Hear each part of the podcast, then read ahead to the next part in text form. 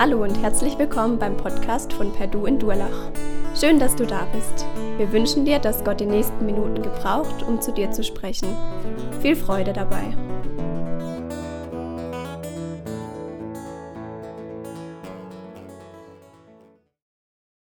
Ich war die letzten drei Tage ähm, auf meinem Berufseinsteigerseminar und als wir auf dem Weg nach Hause waren, fuhren wir so durch den Schwarzwald und ich fing an zu träumen. Zu träumen, weil ich den ersten Urlaub, an den ich mich erinnere, war, dass wir im Schwarzwald im Urlaub waren. Und so wollte ich immer im Schwarzwald leben. Ich fing an zu träumen. Und irgendwie kamen wir mit den anderen zwei Pastoren, die auch im Auto saßen, äh, fingen wir an, über die Gebrüder Grimms Märchen zu reden. Und äh, sofort fiel ich in Nostalgie, meine Kindheit. Ähm, einfach aus dem Grund, wir hatten nicht viele Bücher zu Hause und meine Mutter wollte aber, dass mein Lesen besser wird. Und so gab sie mir diesen alten Schinken äh, von den Gebrüder Grimm, und zwar die originalen Geschichten, nicht die kindlichen Geschichten. Und später wunderte sie sich dann, warum ich kein Lesen mochte. Ähm, ich denke, wer die Geschichten kennt, der weiß, dass das nichts für einen Grundschüler ist. Aber so war das damals. Und irgendwie ja, dachte ich weiter, wir sind da durch den Schwarzwald am Fahren und ich denke an Märchen und irgendwie kommt mir die Geschichte von den drei kleinen Schweinchen in den Sinn. Ähm, und zwar aus einem bestimmten Grund. Bei uns in der Jugend, als in der Gemeinde, wo ich aufgewachsen bin, da gab es immer so ein ganz großes Event, wenn du von der Teenie, von der Teenie-Gruppe in die Jugendgruppe äh, übergegangen bist, dann gab es so ein Event, wo die Neuen begrüßt wurden, und zwar auf die Weise, dass ähm, man sich über die lustig gemacht hat. Und dann wurde sie Teil der Gruppe halt. Und dieses eine Event war so, mein Cousin war dafür verantwortlich und er hatte, da kamen drei Mädels und ein, einer meiner besten Freunde damals, die kamen in die Jugendstunde und die mussten die Geschichte von den drei Schweinchen dem bösen Wolf nachspielen. Das war halt ein bisschen peinlich. Wir dachten, naja, andere Leute haben was Schlimmeres durchgemacht. Aber als die Geschichte um war, kam die eigentliche Pointe dieses Schauspiels. Und zwar hat mein Cousin die gefragt, ähm, jetzt müsst ihr mir die Moral der Geschichte geben. Jeder von euch muss eine Interpretation geben. Die erste kam falsch, die zweite falsch, dritte falsch, mein Freund falsch, sagte mein, ähm, mein Cousin. Okay, da ihr nicht wisst, um was es sich in dieser Geschichte dreht, gebe ich euch die Moral der Geschichte. Und zwar die Moral der Geschichte ist, dass die drei Schweinchen geärgert werden. Und da war halt für uns alle witzig. Das waren so Mädels, die dann auch manchmal uns sagten, wie wir zu leben hatten. Und dann haben, wussten die nachher, hey, ihr seid diejenigen, die hier unten durch sind. Passt auf, was ihr tut. War für uns ganz witz, witzig, aber es war auch so witzig zu sehen, wie unterschiedlich man äh, so ein Bild, eine Geschichte interpretieren kann. Wir gehen ja jetzt gerade durch die ähm, Ich bin Worte Jesu und ähm, Jesus stellt sich mit verschiedenen Bildern dar, um uns etwas durch diese Bilder zu verdeutlichen. Und heute kommen wir zu, der letzten dieser, zu dem letzten dieser Bilder, wie der Thomas das eben schon sagte. Und wir befinden uns immer noch Donnerstagabends vor Karfreitag. Das hatte ich ja letzte Woche schon gesagt. Das ist der letzte Abend, wo Jesus mit seinen Freunden zusammensitzt, kurz bevor er gestorben, äh, kurz bevor er gekreuzigt wird. Und sie sitzen in diesem oberen Raum feiern das letzte Mal das Passa zusammen. Und dann am Ende von Kapitel 14 sagt Jesus, hey, lasst uns jetzt losgehen. Und aus der Geschichte wissen wir, wenn wir weiterlesen, wohin sie gehen. Sie gehen nämlich den, auf den Ölberg, sie verlassen Jerusalem, gehen durch das Kedrontal auf zum, zum Ölberg, um dann dort zu beten. Und dort wird Jesus dann gefangen genommen. Und in unserem Text heute sind wir auf dieser Reise von Jerusalem zum Ölberg. Und Jesus geht mit seinen Jüngern durch das Stadttor Vielleicht gehen sie gerade den Hang runter. Und dann gibt er ihm nochmal so ein Statement, so eine Selbstoffenbarung von sich. Und dort sagt er, ich bin der wahre Weinstock und mein Vater ist der Weingärtner. Jede Rebe an mir, die keine Frucht bringt, nimmt er weg. Jeder aber, die Frucht bringt, reinigt er, damit sie mehr Frucht bringt. Ihr seid schon rein um des Wortes willen, das ich zu euch geredet habe. Also, vielleicht gehen die Jünger gerade mit Jesus den Berg runter oder vielleicht den Berg wieder auf. Und Jesus spricht dort von dem Weinstock und wer weiß, vielleicht haben Sie da gerade ein paar Weinreben gesehen, Jesus geht darauf ein. Aber selbst wenn Sie das nicht gesehen haben, Jesus greift dieses Bild des Weinstocks nicht einfach so aus der Luft. Wenn er von dem Weinstock spricht, wussten die Jünger ganz genau, wovon Jesus spricht. So wie wenn ich euch sagen würde, der Marco, äh, jetzt nichts gegen Marco, aber der Marco hat sein, äh, sein Haus aus Stroh gebaut. Jeder von uns würde sagen, okay, Markus hat, Marco hat nicht in sein Leben investiert, der hat einfach schnell aufgebaut, so wie die Geschichte von den drei kleinen Schweinchen. Und er wollte einfach nur schnell genießen, locker leben. Und so, wenn Jesus den Weinstock anspricht, wissen die Jünger ganz genau, wovon Jesus spricht. Thomas hatte eben schon den Psalm vorgelesen und genauso in Jesaja 5 zum Beispiel. Und ganz viele alte, andere Texte im Alten Testament, die sprechen davon, dass Israel der Weinstock Gottes ist und dass Gott der Weingärtner ist, der ihn gepflanzt hatte. Wenn Jesus jetzt davon spricht, ich bin der wahre Weinstock, dann sagt er den Jüngern, hey, ihr habt da irgendwo den Auftrag, den Gott euch gegeben hat, nicht ausgeführt. Deswegen bin ich jetzt da. Und überall im Alten Testament, ich weiß nicht, ob ihr es eben äh, beim Psalm gemerkt habt, überall im Alten Testament, wo vom Weinstock, wo Israel mit dem Weinstock in Verbindung gebracht wird, wie das Bild des Weinstocks verwendet wird, jedes Mal ist das Gericht Gottes mit im Spiel. An jeder Stelle im Alten Testament. Und Israel, äh, die, die Jünger hören jetzt Jesus sagen, ich bin der wahre Weinstock. Israel hatte seine Aufgabe ver verpasst, die haben versagt, den Menschen zu Gott in die Verbindung zu bringen. Und jetzt hören die Jünger das und vielleicht denken sie, Jesus spricht schon wieder von Gericht. Aber Jesus sagt, dass er der wahre Weinstock ist, dass er sagt, auch wenn ihr versagt habt, macht euch mal keine Sorgen, ich habe euch. Weil ich jetzt den Auftrag, den ihr bekommen habt, ich führe diesen Auftrag aus. Und mein Vater ist der Weingärtner und der, der Vater, äh, der Weingärtner, ist, auf, ist am Arbeiten im Wein, im, im, am Weinstock. Der hat da sein, seine Gartenschere in der Hand und der macht da ein paar Arbeiten. Und das ist die einzige ich, äh, der Ich Bin-Worte, wo nicht nur Jesus sich selbst beschreibt mit einem Bild, sondern auch, wo er den Vater beschreibt. Und wir sehen hier, dass der Vater irgendwie am Weinstock arbeit, am Arbeiten ist. Und ich weiß nicht, wie es euch mit diesen Versen so gibt, aber es scheint so, dass Jesus mit seinen Jüngern gerade zum Garten geht. Ein paar Stunden später wird er von Judas verraten werden. Es handelt sich nur noch um Stunden. Und dann geht Jesus hin, macht seinen Jüngern Angst. Passt mal auf, äh, wenn ihr keine Frucht geht, dann seid ihr raus aus dem, äh, seid ihr raus. Dann seid ihr weg vom Fenster. Geht es darum, dass Jesus seinen Jüngern hier Angst machen möchte, dass er sagt, wenn, er, wenn ihr keine Frucht bringt, dann nimmt der Vater euch weg? Oder um, um was geht es hier eigentlich? Wenn es darum gehen würde, dass Jesus jetzt hier eine Lehre aufbauen würde, dass ein Mensch, ein Christ, sein Heil verlieren würde, würde Jesus sich mit vielen anderen Stellen, mit den Aussagen, die er selbst im Johannesevangelium getroffen hat, er würde sich dort widersprechen mit sich selbst. Ähm, und so gehen Theologen hin und sagen, naja, dann, wenn, wenn das alles im Johannes so steht, ähm, keiner wird die, die Schafe aus meiner Hand reißen zum Beispiel. Oder den Text, dass die, die zu Jesus kommen, Jesus sie nie wieder hinausstoßen wird. Die, die zu Jesus gehören, sie werden ewiges Leben haben. Was bedeutet denn ewiges Leben? Für ewig. Das heißt, das, da gibt es kein Ende. Und so sagen die, wie können wir diesen Text anders verstehen? Und so nehmen sie die Worte, die hierfür nimmt er weg, übersetzt sind.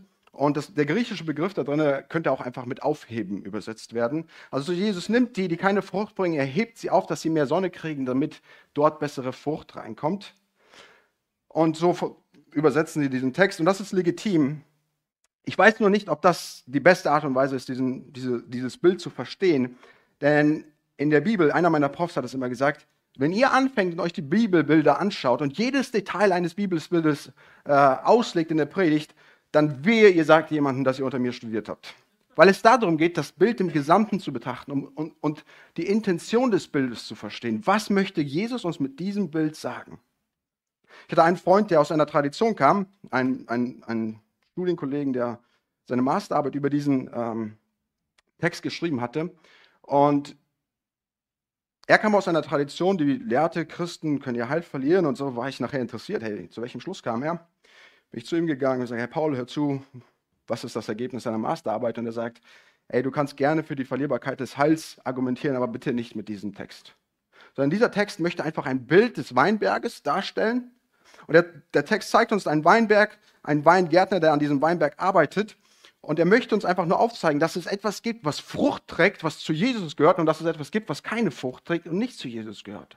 Denkt einfach mal an Judas, der jetzt hier ein paar Stunden später, der so sehr so aussah wie einer, der zu Jesus gehörte, dass die Jünger ein paar Stunden vorher nicht mal verstanden, als Jesus sagte, hey, einer von euch wird mich verraten. Dass die anderen Jünger nicht mal verstanden, dass er von Judas sprach. Und Jesus hatte gesagt, dass der Teufel schon in ihm gefahren ist. Und so sagt uns dieser Text, hey, es gibt die einen, die zu Jesus gehören, und es gibt welche, die so aussehen, als ob sie zu Jesus gehören, aber die gehören nicht zu Jesus. Aber ihr, und jetzt, deswegen sage ich, worum geht es in diesem Text? Geht es darum, den Jüngern Angst zu machen? In Vers 3 zeigt uns, dass Jesus, dass die Jünger bereits zu Jesus gehören, dass sie rein sind. Aufgrund der Worte willen. Die Frage ist ja, welche Worte meint Jesus hier? Wie möchte er ihnen jetzt damit Mut machen? Ganz einfach, die Worte, die Jesus zu ihnen gesagt hatte, Worte unter anderem wie ich bin das Brot des Lebens. Ich bin das wahre Licht. Ich bin der Weg, die Wahrheit und das Leben. Ich bin die Auferstehung und das Leben. Und Jesus macht seinen Jüngern Mut und sagt, ihr gehört zu mir. Ihr seid rein aufgrund der Worte, die ihr angenommen habt. Deswegen wird aus eurem Leben Frucht entspringen. Und ich weiß nicht, ob du hier bist und die ganze Predigtserie mitgekriegt hast oder nicht. Und vielleicht hast du zum ersten Mal begriffen, wer Jesus eigentlich selber ist. Welche Worte er über sich selbst spricht. Da möchte ich dir sagen, hey, sei nicht so ein Judas, der so aussieht wie einer von denen, die dazugehören, die aber eigentlich keine Verbindung zu Jesus haben. Jesus lädt Menschen ein, Teil von ihm zu werden, um dann Frucht zu bringen. Und genauso möchte ich dich einladen. Wenn du Jesus noch nicht kennst, wenn du die Worte, die Jesus über sich gesprochen hat, noch nicht auf dein Leben angewandt hast, dann sagt Jesus, komm. Und du wirst Frucht bringen. Und guck mal, Jesus zeigt diese zwei Taten des Vaters, des Weingärtners dar, stellt ihn dar und sagt, es gibt das, was keine Frucht bringt, das gehört nicht zu mir, und es gibt das, was Frucht bringt. Aber wenn etwas Frucht bringt, dann bearbeitet der Vater es, damit es noch mehr Frucht bringt. Weil das das Bild ist, was Jesus uns mit diesem Gleichnis hier zeigen möchte, dass wir zum, Frucht zum Fruchtbringen geschaffen worden sind.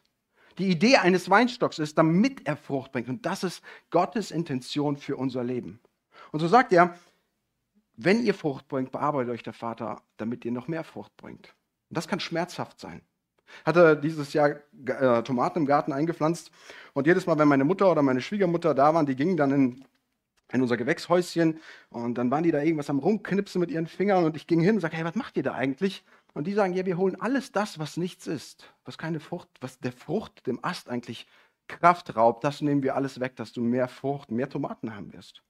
Und genau das ist das, was Jesus sagt. Ich möchte euch bearbeiten, dass da mehr aus euch rauskommt, dass das aus euch rauskommt, was in euch hineingesetzt worden ist, und zwar das Leben durch Jesus Christus. Wenn ihr in Jesus seid, dann bringt ihr Frucht und Gott möchte euch bearbeiten, dass mehr rausbringt, mehr rauskommt. Und dazu sagt er uns dann, wie wir oder woher wir diese Kraft des Fruchtbringens gewinnen können. Und das zeigt uns in den nächsten Versen, wo er sagt, bleibt in mir und ich bleibe in euch, gleich wie die Rebe nicht von sich selbst aus Frucht bringen kann, wenn sie nicht am Weinstock bleibt. So auch ihr nicht, wenn ihr nicht in mir bleibt. So macht Jesus deutlich, hey, ähm, ihr seid keine Götter. Und ihr kriegt das nicht hin, von euch selber aus was zu produzieren, was Gott sich eigentlich von dir gedacht hat. Da kannst du sagen, äh, auf verschiedene Art und Weise auf diesen Text reagieren und sagen, ich bin zum Fruchtbringen gebracht. Wow, Christentum ist auch nur so was äh, Gesetzliches. Ähm, von, das ist Leistungsdenken, ich muss irgendwas produzieren. Äh, so eine Gesetzlichkeit, da möchte ich nichts anfangen, ist doch auch nur Menschlichkeit. Aber der Text sagt uns, nein, nicht das, was du aus dir selbst bringst, sondern das, was Gott durch dich produzieren möchte. Oder du könntest reagieren und sagen, boah, jetzt muss ich aber anfangen zu leisten. Du verfällst in so ein Leistungsdenken, dass du jetzt anfängst und losspringst, geistlicher Aktivismus und du fängst an, Dinge für Gott zu tun und fängst an, so rumzuarbeiten. Und auch da sagt der Jesus, na klar, du darfst Dinge tun, aber das ist nicht, worum es hier geht. Vielleicht sagst du auch und schaust auf dein Leben und sagst, ich weiß gar nicht, was der Oliver für ein Problem hat, so schlecht bin ich doch gar nicht, ich habe noch nie jemanden ermordet, gestohlen eigentlich auch nicht, nur die Notlügen habe ich gesprochen, ich bin gar, gar nicht so schlecht. Und Jesus sagt, nein, nur durch die Verbindung zum Weinstock gibt es Frucht. Als ich auf meinem Berufseinstiegsseminar war, ich wusste, dass der Leiter des Seminars ähm, als Kind im Weinberg gearbeitet hatte. Seine Wein Eltern hatten am Kaiserstuhl einen Weinberg und er musste da mal mitschaffen. Bin ich hingegangen, ein paar Fragen gestellt. Und er sagte, ja, manchmal gab es so Zeiten, da bin ich im heißen Sommertag, musste ich auf dem Trecker sitzen, während meine Freunde irgendwo im Schwimmbad waren. Und wir fahren durch, ich fahre durch den Weinberg, fange an, über ein Schwimmbad zu träumen. Und irgendwie achte ich nicht darauf, was ich mit dem Trecker fahr, mache und fahre aus Versehen in, in einen der Weinstöcke rein. Jetzt wusste er, es gibt Stress, entweder vom Opa oder vom Papa. Ist da hingegangen, fing der an, da rumzubasteln, den Stock wieder reinzustecken, dass es so aussieht, als ob es derselbe Wein, derselbe Ast noch ist, alles lebt, die heiße Sonne blüht und zwei Tage später gab es Ärger. Weil da kein Leben drin ist. Und so sagt Jesus, nur wenn ihr mit mir verbunden seid, ist Leben an euch und nur dann kann Frucht entstehen. Hatten diesen alten ähm, Pastor bei uns, der hatte ähm, seine Lebensgeschichte erzählt und 90 Jahre alt auf dem Seminar und er erzählt uns seine Lebensgeschichte und er schließt mit diesen Worten ab. Und das war genial. Du hast einen Mann, der seit 90 Jahren, der bis ins hohe Alter. Gott dient er immer noch unterwegs, müssen mit 90 Jahren. Und dann sagt er, Herr Jungs, wenn ihr darum besorgt seid, dass Gott durch euch wirkt, das Einzige, worauf ihr euch fokussieren müsst, ist in der Verbindung mit dem Weinstock zu sein. Weil dann Gottes Segensströme durch dich durchfließen werden. Und deswegen wiederholt sich Jesus hier nochmal mit diesem Vers 5 und 6. Ich bin der Weinstock, ihr seid die Reben. Wer in mir bleibt und ich in ihm, der bringt viel Frucht, denn getrennt von mir könnt ihr nichts tun. Wenn jemand nicht in mir bleibt, so wird er weggeworfen wie die Rebe und verdorrt und solche sammelt man und wirft sie ins Feuer und sie brennen. Also da wieder das Bild des Weinstocks, äh, des Weinbauens generell betrachtet. Und Jesus wiederholt sich hier wieder und wir ein, eigentlich die Frage, die wir uns stellen müssen, warum diese Wiederholung der Ich Bin-Worte wieder in der Formel, wie wir in den letzten Predigtreihen gesagt hatten, äh, wo Jesus diese Verdoppelung verwendet, ich, ich bin, das ist die, äh, diese Formel, die Gott verwendete, um sich Mose im brennenden Busch vorzustellen. Wieso verwendet Jesus das jetzt wieder? Und was ist die Änderung? Warum diese Verdoppelung? Guck mal, in den ersten vier Versen haben wir die Verbindung zwischen äh, Gott und den Reben, wie der Gott, wie Gott die Reben bearbeitet, dass da Frucht entsteht. Jetzt haben wir die Verbindung, wie die Beziehung zwischen uns und dem Weinstock, wie diese, worin diese Verbindung besteht. Und da macht Jesus uns ganz deutlich, woran es unserem, worauf es in unserem Leben ankommt. Und zwar sagt er mit dieser Verdoppelung, mit dieser äh, Gottes ähm, Selbstdarstellungsformel, er sagt, ich, ich bin, im Kontrast zu, ihr seid. Nicht das, was ihr leisten könnt, sondern das, was ich geleistet habe. Und deswegen sollt ihr in mir bleiben, weil ohne mich könnt ihr keine Frucht bringen. Und dann verwendet er dieses, dieses Bild des, äh, der Äste, des Verbrennens. Und das ist eigentlich auch ein alttestamentliches Bild aus Hesekiel 15, das könnt ihr zu Hause nachlesen, wo Gott uns deutlich machen möchte, dass alles, was getrennt von Christus ist, egal wie gut du dein Leben lebst, egal was du für dein Leben investierst, ähm, welche großen Spenden du irgendwo ablieferst und was du tust, wenn du von Christus getrennt bist, erreichst du nicht das Ziel, das Gott für dich hatte, und zwar die Frucht, die nur durch Christus geschehen kann, die nur in Verbindung mit Christus geschehen kann. Geh mal hin und versuch, mit ein paar Ästen von einem Weinstock ein Klavier zu bauen. Okay, klappt nicht, dann mach ein paar Möbel. Die sind für nichts gut. Die verbrennst du, während du die abschneidest, schmeißt alle auf den Haufen und verbrennst sie. Weil Jesus sagt, das Ziel zum Fruchtbringen, das Ziel für, eure, für euer Leben ist, dass ihr im Weinstock verbunden seid und dadurch Frucht bringt. Sagst du, ja, schön, Oliver, jetzt habe ich, haben wir die letzten Wochen darüber gehört, wer Jesus ist. Und oft war es einfach nur intellektuelle Glaubenskorrektur, die du uns weitergegeben hast. Da war nichts Praktisches dabei. Und jetzt sagst du uns wieder, wir sollen Frucht bringen oder in Jesus bleiben. Was bedeutet es denn, in Jesus zu bleiben? Und jetzt wird dieser Ich bin-Worte auch viel praktischer als die, die wir bis jetzt gehört hatten. Weil jetzt sagt Jesus uns, wie wir in ihm bleiben können. Und das Geniale ist nicht nur, dass er uns sagt, wie wir in ihm bleiben können, sondern er verspricht uns auch, was das, was das ähm, Ergebnis von dem sein wird, wenn wir in ihm bleiben. Wenn wir in ihm bleiben, wenn, wenn ihr in mir bleibt und meine Worte in euch bleiben, so werdet ihr bitten, was ihr wollt, und es wird euch zuteil werden. Dadurch wird mein Vater verherrlicht, dass ihr viel Frucht bringt und meine Jünger werdet. Gleich wie mich der Vater liebt, so liebe ich euch. Bleibt in meiner Liebe. Wenn ihr meine Gebote haltet, so bleibt ihr in meiner Liebe gleich, wie ich die Gebote meines Vaters gehalten habe und in seiner Liebe geblieben bin. Dies habe ich zu euch geredet, damit meine Freude in euch bleibe und eure Freude völlig werde. Jesus spricht jetzt darüber, wie wir in ihm bleiben können. Und er fängt an und sagt, ich muss zu euch reden können. Ihr müsst mir die Möglichkeit geben, mit euch zu kommunizieren. Bleibt in meinen Worten, meine Worte müssen in euch bleiben. Lasst mich euren Charakter, euer Leben bestimmen. Lasst mich eure Gedanken formen.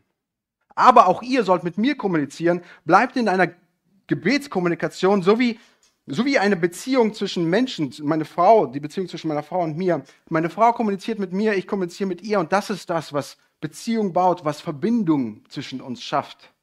Und genauso sagt Jesus, ihr sollt mit mir kommunizieren. Und dann kommt ja dieser Bei, äh, Beifall, dass er sagt, und ihr werdet bitten, was ihr wollt, und es wird euch zuteil werden. Ich habe letzte Woche erst für die Villa, für den Ferrari und die Rolex gebetet, kam nicht zustande. Also wovon spricht Jesus hier, wenn er davon spricht, dass alles, wofür wir bitten, dass das zuteil wird? Jesus sagt hier nicht, äh, alles, was ihr in meinen Namen bittet, das wird euch gegeben werden, sondern alles, was ihr wollt. Aber irgendwie erlebe ich das so nicht in meinem Leben. Warum ist das so? Guck mal, der, der Hauptimperativ, die Hauptaufforderung dieses ganzen Textes ist, bleibt in mir. Das bedeutet, wir sind in Jesus verbunden. Jesus, seine Worte sollen unser Denken, unser Fühlen, unser, uns alles, uns, das, was wir sind, soll uns beeinflussen. Und dann sagt Jesus, und dann sollt ihr bitten. Und das, wofür ihr bittet, das wird zustande kommen. Das wird geschehen. Und du sagst, was meint er denn jetzt genau damit? In Kapitel 14 und in Kapitel 15, Vers 16 haben wir eine ähnliche Aussage wie diese. Und überall dort in dem Zusammenhang geht es darum, dass wenn wir bitten, dass Gottes Reich vergrößert wird, dass das zustande kommt. Jetzt spricht Jesus vom Fruchtbringen. Der sagt, wenn ihr mit mir in Verbindung bleibt, dass ich zu euch reden kann und dass ihr mit mir redet, und ihr, wenn ihr dann betet, wenn ihr betet, dass ich in eurem Leben Frucht wirke, könnt ihr große Gebete bereden. Und ich werde diese Gebete erhören, weil ich in eurem Leben Frucht bringen werde. Und dann kann das wehtun, wenn Jesus in unserem Leben was verändern muss, wenn er da was abschneiden muss. Weil wir meinen, das gehört auch zum Leben, das gehört auch zum Ast dazu. Ich weiß nicht, ob ihr dieses Video kennt von den, ich glaube, Skid Brothers oder Skid Boys oder irgendwie sowas. Da haben die dieses Video, der eine repräsentiert einen Menschen und der andere repräsentiert Gott. Und der Mensch ist ein Christ und der sagt, Gott, ich möchte, dass du durch mein Leben Frucht bringst, ich möchte, dass mein Leben veränderst. Und so kommt der andere hin, der Gott darstellen soll und der hat einen Hammer und Meißel in der Hand und der will loslegen und sagt, hey, Gott, Gott, Gott, da tut's weh, wenn du da dran gehst. Gott, aber auch hier solltest du nicht an mir arbeiten. Aber wenn wir Gott arbeiten lassen, dann wird Gott sein Werk in uns vollbringen. Und guck mal, was das Ergebnis davon ist. Das Ergebnis ist, dadurch wird mein Vater verherrlicht, wenn ihr viel Frucht bringt. Guck mal, es geht in diesem Text geht es darum, dass es Menschen gibt, die Frucht bringen. Gott bearbeitet sie, dass sie mehr Frucht bringen. Und wenn wir in Jesus sind, in dieser Gemeinschaft mit Jesus sind, dann können wir viel Frucht bringen. Und da geht es nicht darum, um die Masse der Frucht, sondern geht es um die Qualität der Frucht. Aber das Ergebnis ist, dass, das, dass der Vater verherrlicht wird. Und das ist das ultimative Ziel unseres Lebens. Das sagt der Vers zwar nicht so, aber wenn er davon spricht, dass der Vater der Weingärtner, dass er diesen Weinstock baut, dann möchte er was aus diesem Weinstock herausholen. Da möchte er diesen Weinstock zur Frucht bringen. Ich hatte wieder mit dem ähm, Leiter meines Berufseinstiegs geredet und er sagte, kein Mensch wird sich die Arbeit machen, einen Weinberg anzupflanzen, um einfach nur der Schönheit willen. Das machst du vielleicht im Garten, wo einen hinstellst, und aber du lässt ihn einfach so wachsen, um den Schatten im Sommer zu genießen oder was auch immer. Aber es ist viel zu viel Arbeit, wenn du etwas aus dem Weinberg herausholen möchtest. Und das ist Gottes Ziel für unser Leben, dass wir ihn verherrlichen. Und genau deswegen definiert Jesus hier nicht, was Frucht ist. Ich weiß nicht, ob euch das aufgefallen ist. Da gibt es die einen, die gehen hin, das ist Galater 5, die Frucht des Geistes. Nur davon spricht Jesus hier. Andere gehen hin und sagen, nein, im Kontext geht es auch darum, dass die Jünger rausgehen sollen, um Menschen für Jesus zu gewinnen. Es geht nur darum, wie vielen Menschen du das Evangelium äh, erzählst und wie viele dann zum Glauben kommen. Ich persönlich glaube, dass das zwar auch Teile dieser Frucht sind, aber dass Jesus die Frucht bewusst nicht nennt, weil da drinnen alles mit eingeschlossen ist, was das Wirken Jesus durch unser Leben beinhaltet. Wo Jesus unser Leben irgendwie verändert und wo er Dinge in unserem Leben bewirkt, die wiederum Gott Ehre bringen. Ich weiß nicht, ob euch aufgefallen ist, es geht nicht in diesem Text darum, dass wir hingehen. Wir sind dazu geschaffen, Gott Ehre zu geben, also muss ich hinlaufen und jetzt tun. Unser Fokus ist nicht, geh, Wolf, geh und bring Frucht. Thomas, mach, tu Frucht. Unser Fokus ist, Thomas und Wolf, Oliver, bleibt in mir. Das ist der Fokus. Und das ist das Ergebnis, das dabei rauskommt, ist, dass der Vater verherrlicht wird. Und dann sagt er, eine dritte Art und Weise, wie wir in Jesus bleiben, ist durch das Gebot der Liebe. Wie kann Jesus uns auffordern zu lieben? Das macht doch gar keinen Sinn von dem Verständnis. Liebe muss freiwillig sein, oder? Wenn Jesus von dem Gebot der Liebe spricht, dann bedeutet es, wir sollen seine Gebote halten, damit wir die Liebe, die Jesus uns gegeb, ge, äh, gegeben hat, dass wir diese Liebe nicht vernebeln, dass wir diese Liebe erkennen können. Wenn es heißt, in der Liebe Jesu zu bleiben, bedeutet das, in Gemeinschaft zu bleiben. Weil das Gebot der Liebe, das Jesus uns gegeben hat, übrigens Vers 12 wird das nochmal wieder erwähnt, das Gebot der Liebe, das Jesus uns gegeben hat, kann nur in Gemeinschaft gelebt werden. Bonhoeffer sagte mal, und ich fasse zusammen und gebe sofort eine Interpretation von ihm, äh, er sagte mal, der Christus in, in deinem Herzen ist kleiner als der Christus und der Gemeinschaft. Wenn du Jesus seine Liebe erfahren möchtest, wenn du sehen willst, wie Jesus dich liebt, wie Jesus ist, dann bedeutet es, in der Gemeinschaft zu bleiben, weil da ist, wo Christus ist.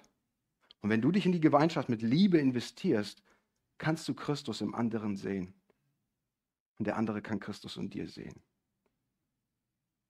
Und deswegen gibt uns Jesus diese drei Aufgaben.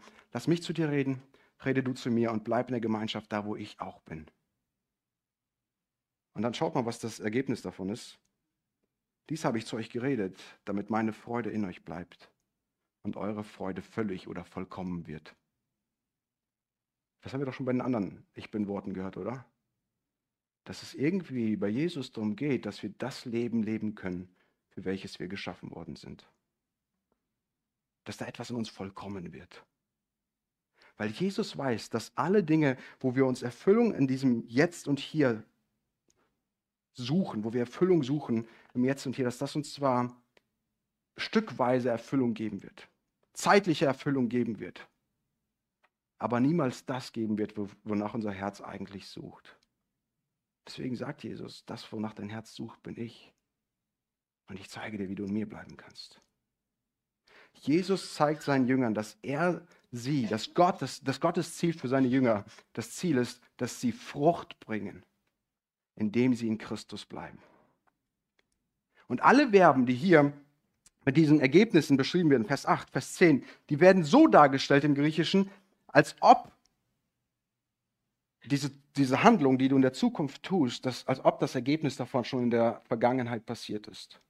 Das heißt, Jesus sagt, das, was das Ergebnis von dem ist, was, wenn ihr in mir bleibt, ist so sicher wie sicher, dass das auf jeden Fall stattfinden wird. Und deswegen kann ich euch sagen, Jesus hat dich zum Fruchtbringen geschaffen. Du musst dafür nur in ihm bleiben. Wie? Lass Jesus zu dir reden. Lebe du mit ihm und rede du mit ihm und sei in der Gemeinschaft, wo Christus zu Hause ist. Jesus hat dich zum Fruchtbringen geschaffen aber du musst dafür nur in ihm bleiben. Wisst ihr, Jesus sagt uns mit diesen Ich bin-Worten eine ganz, ganz große Aussage. Macht. Er sagt, ich, ich bin. Deswegen sollst du in mir sein. Jesus, ohne dich können wir gar nichts tun. Aber du möchtest, dass wir durch dich das Leben bringen können. Das Leben leben können, für welches du uns geschaffen hast. Und Jesus, ich weiß nicht, ob hier heute jemand ist, der noch nach so einem Judas-Dasein lebt. Der so tut, als ob er dazugehört, aber der gar nicht zu dir gehört. Und da möchte ich für diese Person bitten, dass du dieser Person zeigst, wer du bist. Und dass sie dein Wort annimmt und dadurch ein Teil des Weinstocks werden kann Frucht das Ergebnis ist. Aber jetzt möchte auch für uns bitten, die wir zu dir gehören, wo wir uns vielleicht manchmal abrackern und versuchen, irgendwas für dich zu schaffen, wo wir uns vielleicht eingeengt fühlen, weil du sagst, dass wir zum Fruchtbringen geschaffen sind. Ich möchte dich für uns bitten, dass wir erkennen, wer du bist und was du für uns möchtest, sodass unser Fokus ist, in dir zu bleiben, die Gemeinschaft mit dir zu suchen, uns von dir füllen zu lassen, mit dir zu kommunizieren und da zu sein, wo du uns dich selbst zeigen möchtest, und zwar in der Gemeinschaft, in der Gemeinde. Jesus, du möchtest uns zum Fruchtbringen gebrauchen, forderst uns auf, einfach in dir zu bleiben, dass das unser Fokus ist. Und so bitte ich dich darum, dass du diese Gemeinde hier in Perdu, in Durlach, dass du uns zu einer Gemeinde machst, die davon geprägt ist, mit dir in Gemeinschaft zu leben. Wir bitten das in deinem Namen, Jesus. Amen.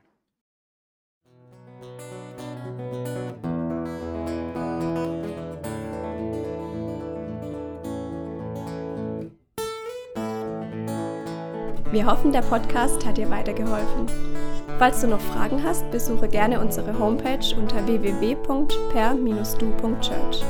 Hier findest du alle wichtigen Infos zur Gemeinde und zum Glauben. Tschüss und bis zum nächsten Mal.